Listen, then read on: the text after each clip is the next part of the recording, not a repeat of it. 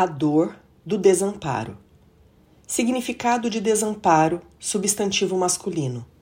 Ação ou efeito de desamparar, abandono, falta de auxílio ou de proteção, falta de meios.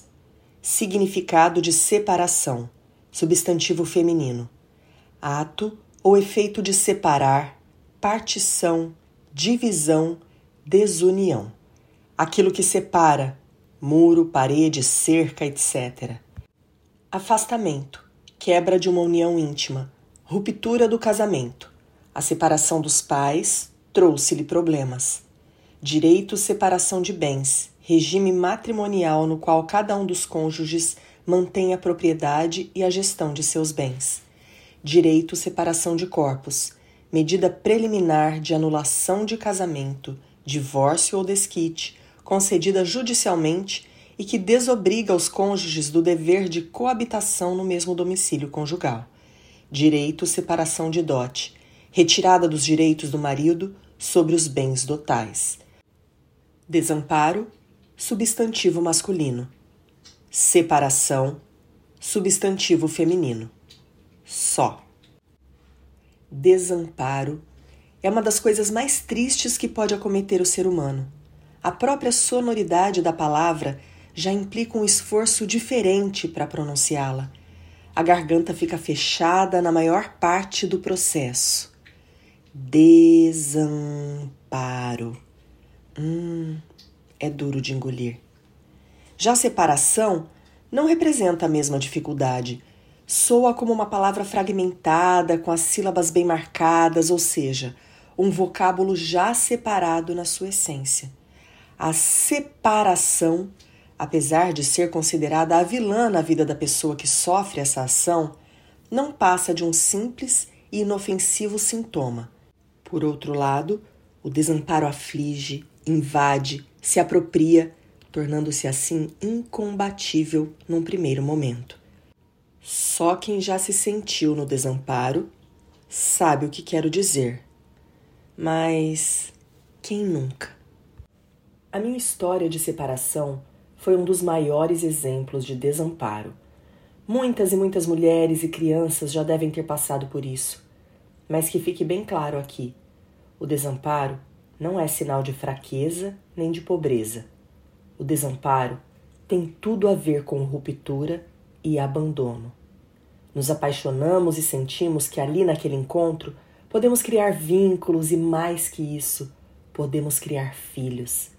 Naquele momento, a relação assume um corpo e desse corpo vêm as ideias e pensamentos para a criação de um outro ser, o filho em questão, que potencializa a transmutação desse corpo-relação.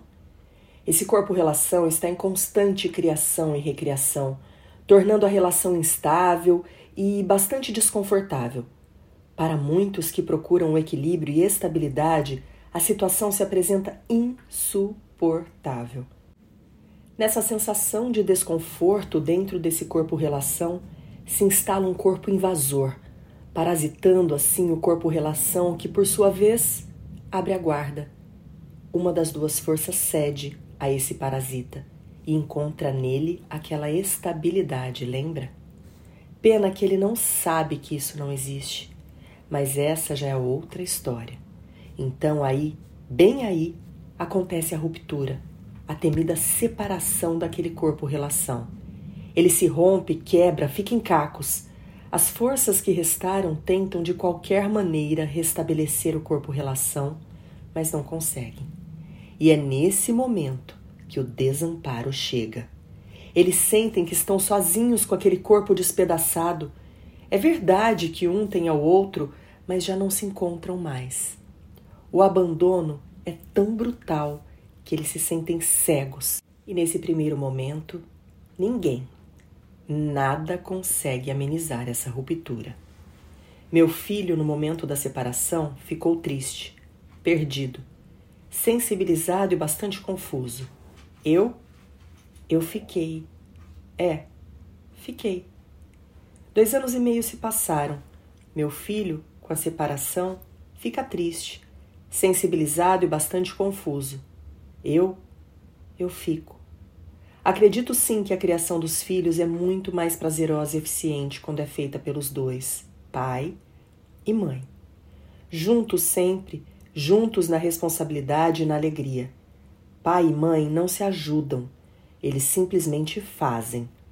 Fazem o que tem que fazer, fazem o corpo-relação, pai, mãe e filhos, continuar a existir. É aí que as crianças encontram a segurança e todo o amor que eles precisam. Por incrível que pareça, no século XXI, do lado ocidental do mundo, mulheres e crianças abandonadas no corpo-relação sofrem de profundo desamparo.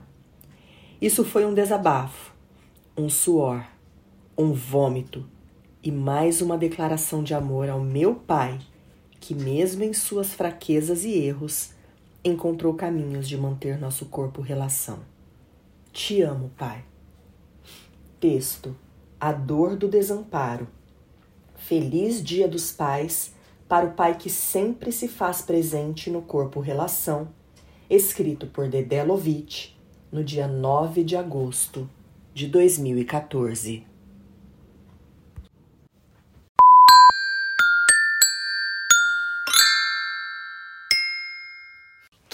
Com amor. Criar com afeto. Criar com alegria. Criar, Criar com asas. Cena 1. Eu sou a Júlia. Eu a Paola. E, e nossa mãe é a Pati Juliane do Criar com Asas. Cena 2. Eu sou a Constância. E eu sou o Bernardo. E, e nossa mãe é Dedé Lovitch do Criar com Asas. Cena 3. Oi, eu sou Valentina e eu sou filha da Rita do Criar com Asas. Episódio 47 Entre a presença e a alienação parental. Bloco 1 Desamparo e lei de alienação parental.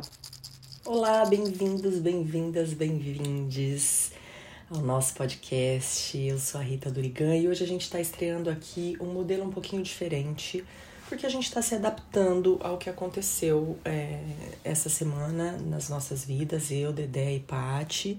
A gente estava com um conflito muito grande de horários, mas a gente não queria deixar de fazer o nosso podcast.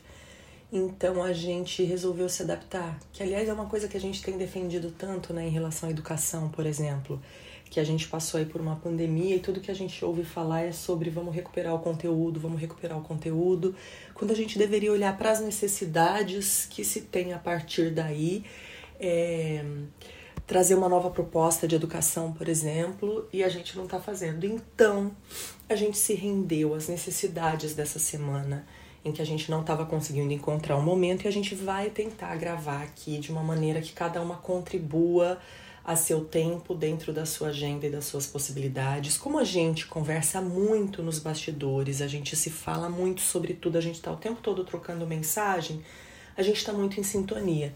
E a gente vai ver agora se vai dar certo isso ou não. Não é o nosso objetivo que seja sempre assim, porque a gente gosta de estar junto, a gente gosta das nossas trocas e elas são muito mais ricas quando elas são em conversa. Mas a gente vai testar hoje, vamos ver no que dá.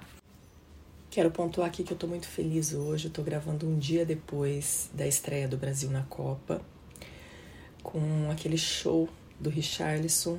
E mas o que mais deixa o coração da gente assim feliz e aliviado é saber a história desse desse jogador, que é um jogador comprometido com os valores, né, é, humanos.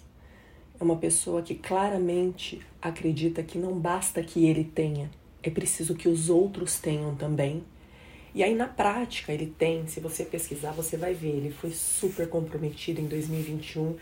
Ele fez campanha nas redes sociais dele, é, é, ligado à USP Vida, né? Falando para que as pessoas se vacinassem, para que as pessoas se vacinassem. A gente está vendo aí o resultado, né? Bastou abandonar, bastou é, a coisa não, não, não, não ter, gente. A gente precisa de uma liderança é, falando para as pessoas, explicando, orientando. Olha o que está acontecendo de novo com o Covid no Brasil. E se hoje, de uma maneira mais leve e tal, mas ainda já está começando a alertar, porque os, os hospitais estão começando a se encher e não ter mais vaga e tal. Mas é graças à vacina que tá leve, que não tá como foi no início. Então ele fez essa campanha, ele tem uma casa em Barretos, que é onde existe um dos maiores hospitais, talvez o maior do Brasil, de tratamento de câncer, porque o que acontece? Imagina que alguém da sua família precisa de um tratamento lá, tem o um hospital, o hospital é, ele, ele é mantido por várias entidades e, e até pessoas físicas que ajudam e tal, mas é, eles não conseguem absorver, por exemplo, um acompanhante dessa pessoa que vai fazer o tratamento, às vezes a pessoa precisa ficar lá meses. E não é todo mundo, né, que a, gente vive numa bolha, a gente tem consciência disso, de privilégios. Se eu precisasse ir para lá hoje tratar alguém da minha família, eu provavelmente teria uma estrutura para ficar. Mas tem gente que não tem o que comer e que vai lá e que a, a, a, pessoa da família tem que ser tratada e não tem onde ficar, não tem o que comer, tem que passar meses lá e não pode ficar indo e voltando, às vezes está muito longe.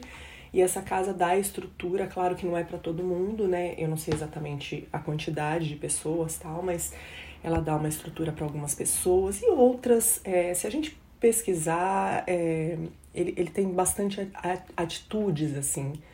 E eu acho que falta tanto isso pra gente. A gente tá tão preocupado em olhar de que lado a gente tá, a gente está deixando de ser humano. É assustador.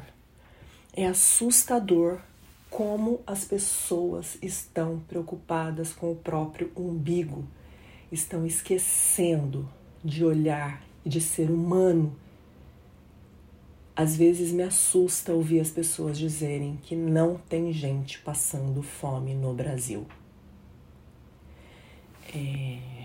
Bom, outras questões também relacionadas à Copa. Eu estava muito desanimada com essa Copa. Eu continuo com muitas questões em relação à Copa. A Copa está acontecendo no Catar, que é um país é, com leis e regras é, preconceituosas, violentas. A opressão da mulher lá é muito grande, é muito grande. A gente não pode se esquecer disso. A gente viu aí a questão relacionada aos homossexuais, né? É, a gente viu um movimento de vários times querendo se manifestar só com uma abraçadeira, tá? Não era nada demais. E aí é, a FIFA não permitiu, o que é uma pena, FIFA, é uma pena o poder que você tem, você podia fazer dessa copa uma gota d'água ali num oceano que precisa de transformação. Eu quero lembrar um jogo que aconteceu há mais de 50 anos, que foi até com o Santos, que é meu time, é, que na época estava tendo uma guerra na África, é, na Nigéria, né? E aí o Santos foi realizar um amistoso lá. E o conflito parou para assistir o jogo.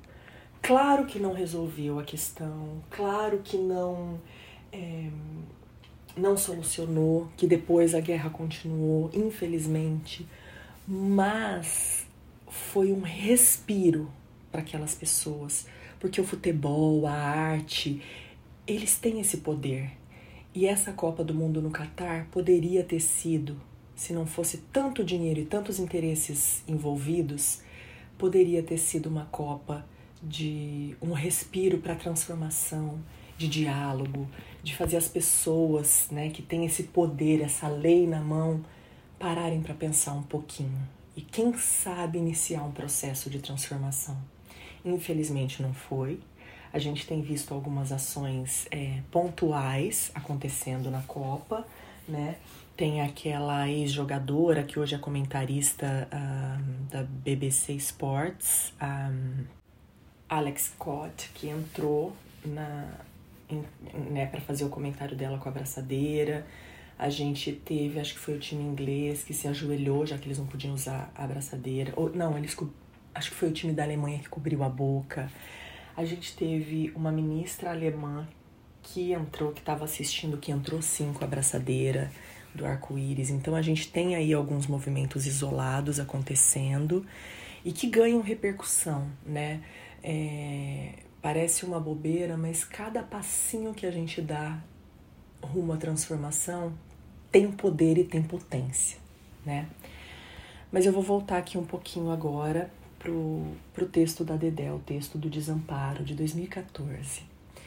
Quem acompanha o, o mundo materno através das redes sociais e das, né, dos, dos veículos especializados tem ouvido falar bastante aí sobre a alienação parental. É, eu selecionei aqui uma matéria do Estado de Minas, é, escrita em abril de 2021 pela Larissa Ritt e Maria Irenilda Pereira. Eu acho que essa matéria explica um pouco do que é alienação parental, para quem não sabe. Então, Estado de Minas, a gente vai colocar o, o link aqui embaixo para dar todos os créditos. E eu vou ler um pouquinho. A hashtag que inicia essa matéria é para entender. E tem um vídeo que vai ficar aqui nas nossas dicas. Tem um vídeo nessa matéria para quem quiser assistir. Então, o título da matéria é Entenda o que é alienação parental e como a lei é usada contra as mulheres. Advogada, psicóloga e socióloga política explicam o motivo de movimentos feministas lutarem para a revogação dessa legislação no Brasil. A matéria está assinada aqui por Larissa Ritt e Maria Irenilda Pereira, de 17 de abril de 2021. Aspas. Minha vida e a de meu filho foram destroçadas pelo próprio sistema judiciário brasileiro. Fecha aspas. Esse é o relato de uma das centenas de mães que por cinco anos enfrentou a justiça e perdeu a guarda do filho para o ex-companheiro acusado de violência sexual. Psicólogas, advogadas e coletivos formados por mães e mulheres apontam que a lei de alienação parental tem sido usada em muitos casos nos tribunais brasileiros para silenciar mulheres e beneficiar homens. Aí tem o vídeo que eu falei para vocês que eu recomendo assistir, mas eu vou continuar lendo aqui o texto a Síndrome da Alienação Parental. O conceito Síndrome de Alienação Parental, SAP, foi criado pelo psiquiatra norte-americano Richard Gardner em 1985. Ele é conhecido pelo trabalho como perito judicial em mais de 400 casos de guarda de crianças, defendendo pais, professores e membros de congregações religiosas de acusações de abusos sexuais e de pedofilia. Para Richard, um genitor poderia, como forma vingativa, desconstruir a imagem do outro para a criança, inclusive criando falsas memórias de abuso sexual. Vou repetir. Então ele está dizendo aqui que um genitor, no caso, diria que quase 100% das vezes a mãe, que a genitora nesse caso, poderia, como forma vingativa, desconstruir a imagem do outro, na grande maioria dos casos o pai, para a criança, inclusive criando falsas memórias de abuso sexual. Ele defende que, quando não identificada e devidamente tratada, a síndrome de alienação parental poderia trazer graves consequências psíquicas e comportamentais para a criança. O abuso não. Esse o abuso não é frase minha. A alienação parental, no entanto, nunca foi reconhecida como síndrome ou doença. A Organização Mundial da Saúde define o termo alienação parental como um problema de relacionamento entre criança e cuidador, e não como um distúrbio. A lei da alienação parental no Brasil. Quero lembrar que aqui nos Estados Unidos, de onde é o Richard Gardner, que já morreu, é, a causa da morte dele é suicídio, é, isso não é lei, tá? Eu moro aqui nos Estados Unidos, para quem é, tá chegando agora e tá acompanhando a gente agora, e eu pesquisei bastante. Apesar de não ser lei, é, a, a corte aqui dos Estados Unidos não considera a alienação parental um crime, mas eles é, consideram esses comportamentos se eles veem que isso está afetando, inclusive para poder mudar e fazer arranjos na custódia das crianças. Então, não é lei, mas de certa forma afeta nas decisões judiciais aqui também, tá? Nos Estados Unidos. Agora vamos continuar sobre o caso do Brasil. A demanda para elaboração da lei de alienação parental surgiu das associações de pais separados que buscavam reivindicar seus direitos de convívio com seus filhos e suas filhas. A alienação parental virou lei no Brasil em 2010. A justificativa usada na época era de que a legislação protegeria crianças que convivem com pais separados. A lei define alienação parental como um conjunto de práticas promovidas ou induzidas por um dos pais ou por quem tem um adolescente ou criança sob sua autoridade, guarda ou vigilância, com o objetivo de levá-lo a repudiar o outro genitor ou impedir, dificultar ou destruir vínculos entre ambos. Caso a justiça entenda que houve alienação parental, o genitor pode sofrer punições como advertência, multa, alteração ou inversão de guarda, mudanças nas visitas, determinação de acompanhamento psicológico em casos mais graves, até mesmo a suspensão da autoridade parental. Então, imagina aqui assim, ó. Você é uma mãe e você faz uma denúncia de que seu filho, sua filha, seus filhos é, sofreram abuso por parte do outro genitor. Imediatamente a lei que é puxada para defender esse genitor é a lei da alienação parental, dizendo o seguinte: olha, essa mãe está querendo colocar essa criança ou essas crianças contra o pai. Eu tô, eu tô usando o gênero porque a, a, a lei ela é feita para isso mesmo, tá? Ela é, ela é usada em geral para que a mulher entre como alienadora e o pai seja protegido pela lei. É... E aí, o que pode acontecer é que a mãe pode perder a guarda para esse pai que ela está acusando de abuso. Não, você não entendeu errado, é isso mesmo. O que diz a lei de alienação parental? Artigo 6. Caracterizados atos típicos de alienação parental ou qualquer conduta que dificulte a convivência de criança ou adolescente com genitor em ação autônoma ou incidental, o juiz poderá, cumulativamente ou não, sem prejuízo da decorrente responsabilidade civil ou criminal e de ampla utilização de instrumentos processuais aptos a inibir ou atenuar seus efeitos, segundo a gravidade do caso, declarar a ocorrência de alienação parental e advertir o alienador ampliar o regime de convivência familiar em favor do genitor alienado. Lembrando que o alienado é aquele que está sendo acusado de algum abuso, né? Então, ele está recebendo uma acusação de abuso e aí ele pode receber como consequência, já que ele aplicou a lei de alienação, aumentar o convívio dele com essa criança. Estipular multa ao alienador, aquele que está acusando o outro de abuso. Claro que eu não. Gente, Existem casos e casos, mas a grande maioria tem se provado que é nessas situações que isso acontece, tá? Determinar acompanhamento psicológico e ou biopsicossocial. Determinar alteração da guarda para guarda compartilhada ou sua inversão. Determinar a fixação cautelar do domicílio da criança ou adolescente. Declarar a suspensão da autoridade parental. Parágrafo único caracterizado mudança abusiva de endereço, inviabilização ou obstrução à convivência familiar. O juiz também poderá inverter a obrigação de levar para ou retirar a criança ou adolescente da residência do genitor por ocasião das alternâncias dos períodos de convivência familiar. Mariana Regis, advogada especialista em direito das famílias, ainda destaca que em 2010 a lei foi aprovada às pressas sem participação de órgãos de proteção à infância nem das mães na única audiência pública que a precedeu. Embora tenha nascido com a promessa de proteger crianças, segundo especialistas, a lei de alienação parental tem sido usada nos tribunais para defender pais. Ela, muitas vezes, é utilizada para pedidos de pensão, pedidos de divórcio e, nos casos mais graves, retaliação a denúncias de violência sexual contra a criança.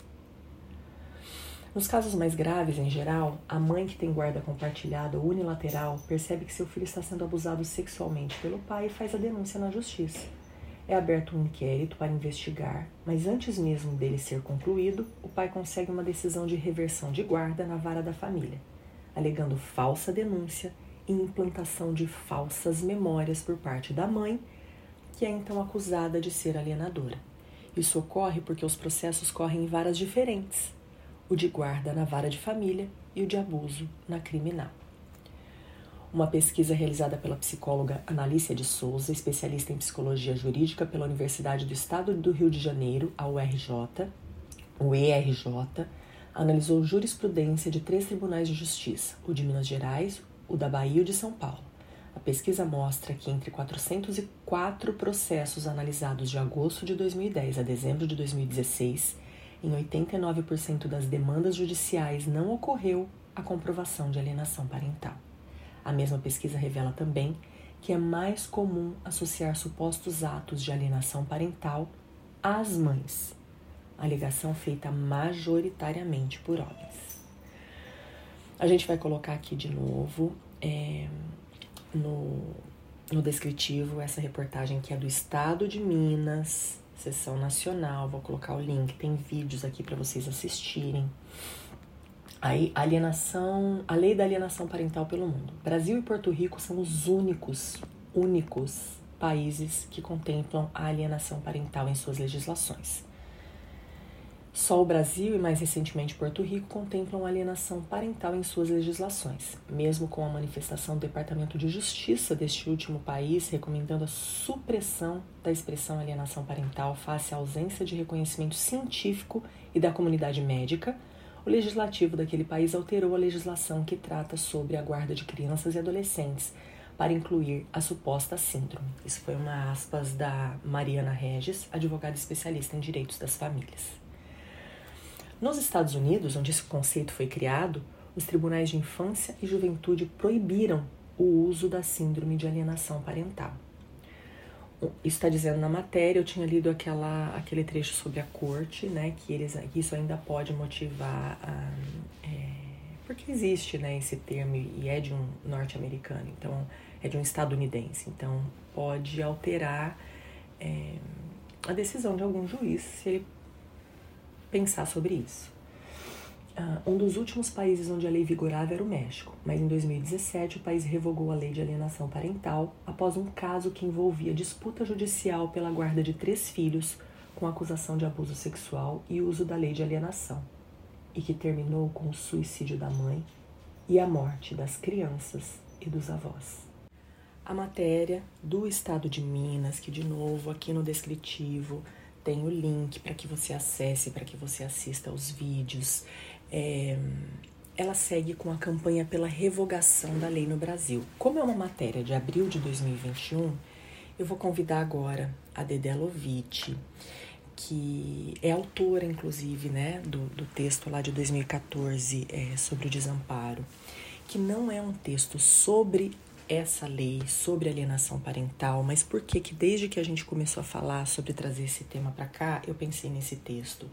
porque eu acho que ele é um pé anterior ao que pode gerar uma alienação. Ali ela fala do abandono diante de uma separação. E aí você imagina, a partir desse abandono, desse desamparo, a mulher descobre, né, num caso de, no, nos tantos casos reais, Brasil afora, que os filhos estão sofrendo um abuso, entram com um processo e vem a lei de alienação parental para essa mãe que provavelmente já está passando todo aquele desamparo e onde muitas mães desistem até de pedir pensão, porque elas podem perder a guarda do filho. Então, chega a dar falta de ar na gente, né? É, eu vou pedir para Dedé que quando a gente falou sobre trazer isso, trouxe um olhar tão bonito para assim, um olhar bonito para essa história ser romântica, né? Mas ela falou da gente falar sobre a presença parental.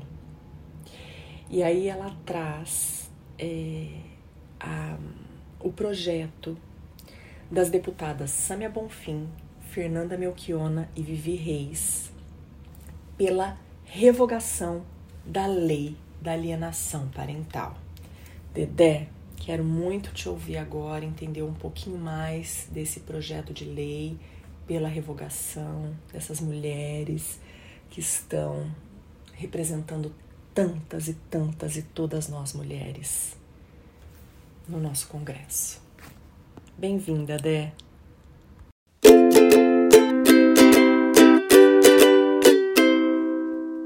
Hora do Jabá. Se você gosta do nosso conteúdo, pense em nos apoiar com qualquer valor mensal e colabore com a mídia independente. Estamos no catarse.me barra criar com asas. Visite também nosso blog, criarcomasas.com. Também estamos no YouTube, Twitter, Instagram e Facebook. Segue a gente lá.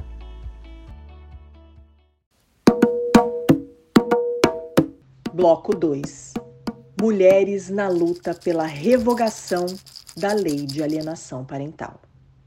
Oi, gente. Bom dia, boa tarde, boa noite a todos, a todas que nos ouvem aqui no nosso podcast. Como a Rita disse lá no começo, é um novo formato, é o formato que a gente encontrou no momento. Então vamos que vamos. É, esse assunto ele ele permeia assim a minha vida, a tal da alienação parental. Ele é ele é quase um, ele não é quase, ele é um fantasma. É, e eu digo isso hum, mais uma vez falando de privilégios, né? Eu digo isso numa situação privilegiada. É, mas eu digo isso com medo, né? eu digo isso sobre o meu medo. É, eu tive uma situação uh, logo, de, logo depois, não, um ano depois da escrita desse texto, onde eu recebi aqui numa manhã a visita de uma oficial de justiça é, que disse que eu teria uma audiência e quem tinha é, pedido essa audiência seria o pai dos meus filhos. E o assunto seria exatamente assuntos relacionados a, a nossa, né, a guarda, a pensão. Bom, gente, eu só tenho uma coisa a falar. Eu fiquei desesperada. Desesperada. Ah, porque eu não entendia aquilo, de verdade, eu não entendia por que aquilo. Eu não vou entrar aqui em todos os detalhes da minha vida, e, e a partir desse momento, assim, dessa história que eu estou contando, eu vou pular por uma coisa que eu tenho pensado desde, desde a minha separação, né? É, que é, não é alienação parental. Por que, que a gente não fala e por que a gente não tem uma lei sobre a presença parental, né? Porque é muito duro a gente criar os filhos sozinha. E quando eu digo sozinha, é, eu não estou dizendo que eu não tenho uma rede de apoio. Eu tenho uma rede de apoio eu tenho que agradecer muito essa minha rede de apoio. As minhas amigas, aos meus amigos, aos meus familiares, né, a minha irmã, ao meu pai, aos meus sobrinhos. É, eu, eu tenho muita rede de apoio que, que eu construí e, e também tive a sorte de ter a família maravilhosa que eu tenho, mas não é a mesma coisa, né? Então, quando eu falei lá no começo que a Rita leu o meu texto, é, sobre o abandono, ele é sobre o desamparo, né? É uma coisa muito, muito profunda e é de uma tristeza que só quem passou por isso consegue entender. Quando a gente se vê sozinha, né, com o filho, com a filha. E, e a gente perde aquela presença, né? De todos os dias, de todas as horas, é, de emergências, de dividir alegrias, né? Também. Então, quando a gente perde isso e a gente se encontra ali sozinha, e, e essa presença, ela nunca mais vai ser a mesma, né? A gente sabe disso. Mas ela também não pode ser perto do zero, né? Quais os danos né, para a criação dessas crianças quando não se tem a presença parental? Eu acho que a, a revogação da lei e toda a discussão da revogação da lei da alienação parental, ela trouxe, ela, ela é muito importante. Ela, ela trata a revogação, né, a luta pela revogação, é, ela trata de um extremo, né, que a lei usa, é, que as pessoas usam da lei para se beneficiarem, né? Mas para além ou para quem desse extremo, a gente tem as um, as nuances, né? Então, quando a gente fala de abuso sexual, a gente também pode falar de abuso psicológico, né? Uh, a gente pode falar também é, de um abuso, de falta de convívio. O que eu quero dizer com isso? Eu quero dizer que se você não conhece aquela criança, se você não convive mais com aquela criança, você não sabe até onde você pode chegar, qual é o limite dessa criança, como você deve falar com ela, até onde ela vai, até onde ela pode ir.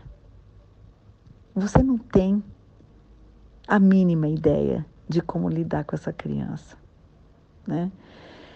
É, acontece muito isso na escola, né? Só que a escola, ela é uma instituição cheia de regras. E, e, quando uma criança entra numa escola que ela não conhece, ela, ela já se depara com muitas regras e com outras crianças que já conhecem essas regras, né? Então ela vai se moldando. Agora, quando você está na sua casa, no seu ambiente seguro, onde você se sente bem, você se sente amado, você é tirado dali, levado para outro ambiente que você nunca viu, que você não conhece, que possivelmente você vai conviver com pessoas que você também não conhece. Como se sente essa criança? Alguém realmente pensa nas crianças quando formula essas leis, gente. Eu não sei, eu, eu não estou aqui falando que alguém agiu de má fé ou que as instituições estão agindo de má fé. Não é isso. É, eu só acho que falta um olhar mais atento e que, e que as relações familiares são cheias de singularidades e que tudo fica muito difícil de generalizar. Eu não sei, eu posso estar sendo também aqui muito genérica, porque hum, é difícil falar sobre isso. Para mim é muito difícil falar sobre isso. E e eu sei que muitas mulheres, né, que se separaram, pelo menos todas, todas que eu conheço, passaram por esse desamparo, por esse abandono, por esse peso de responsabilidade e por essa angústia de sentir que os seus filhos e filhas uh, não se, se sintam tão confortáveis fora de casa, num ambiente onde eles não têm chance de formar vínculos. Um, porque a presença, mas eu vou falar mais uma vez, vou falar um milhão de vezes. A presença, ela é fundamental para a criação de vínculo. É, a gente deixar o caminho aberto para esse pai eventualmente essa mãe é, terem contato com a criança é, é acima de tudo. É acima de tudo. Mas é, ambos os lados precisam ter boa vontade. Precisam ter o, o é, a sensatez de pensar na criança a sensatez de pensar que muitas vezes o convívio em outro ambiente, em certos momentos, em determinadas idades da criança, é, não é saudável. É, é uma discussão muito, muito profunda, né, gente? Mas o, o, que eu quero dizer aqui é que essa discussão da alienação parental me trouxe muito, muito mesmo, essa presença parental. Por que, que não tem uma lei? Né? Por quê? Por que, que não tem é, um olhar mais atento da sociedade a esse pai? Eu digo pai porque. Eu não vou aqui jogar uma porcentagem, porque talvez eu acerte na mosca, mas eu vou falar aqui de maioria e minoria, porque na grande maioria das vezes, uh, os pais, né, eu, eu tô falando pai, os pais no masculino, eles, eles deixam tudo com a mãe. Não estou falando isso só do meu caso. Né? Eu falo isso das pessoas que eu conheço, das, dos fatos que eu leio, das histórias que eu escuto, do que eu vejo na TV, do que eu escuto meus podcasts, assisto o YouTube, converso com as minhas amigas, com os meus amigos. E eu acho que vocês também. Vocês vão concordar comigo. Por quê? Por que, que a gente não fala mais sobre isso? Como isso fosse uma coisa normal. Ah, você separou? Ah, então tá. Ah, os filhos ficam com a mãe e aí ficam com a mãe. E é a mãe, a mãe, a mãe que tem toda a responsabilidade, inclusive, em muitos casos, da responsabilidade financeira. Não, não é normal a gente precisa falar da presença parental. A gente precisa. Então, quando a Samia Bonfim ela traz esse assunto para a luz né, da revogação da lei da alienação parental, ela, ela traz também para a luz tudo que envolve a história da alienação parental. E a história do abuso, ela é muito séria. Ela é muito triste. No final das contas, isso ser é, totalmente quem, quem se beneficia é só o homem. Mais uma vez.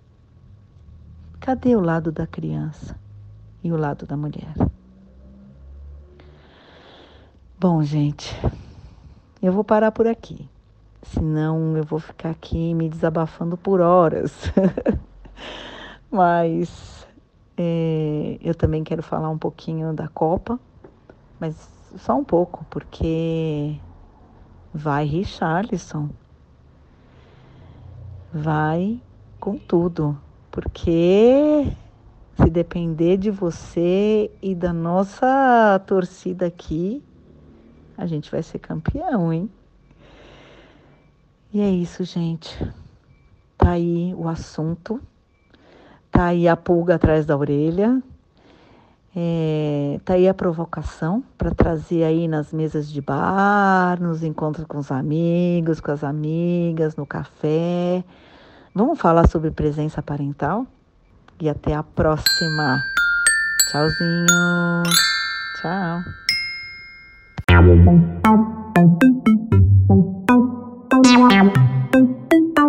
Vinhetas, Julie e Paola.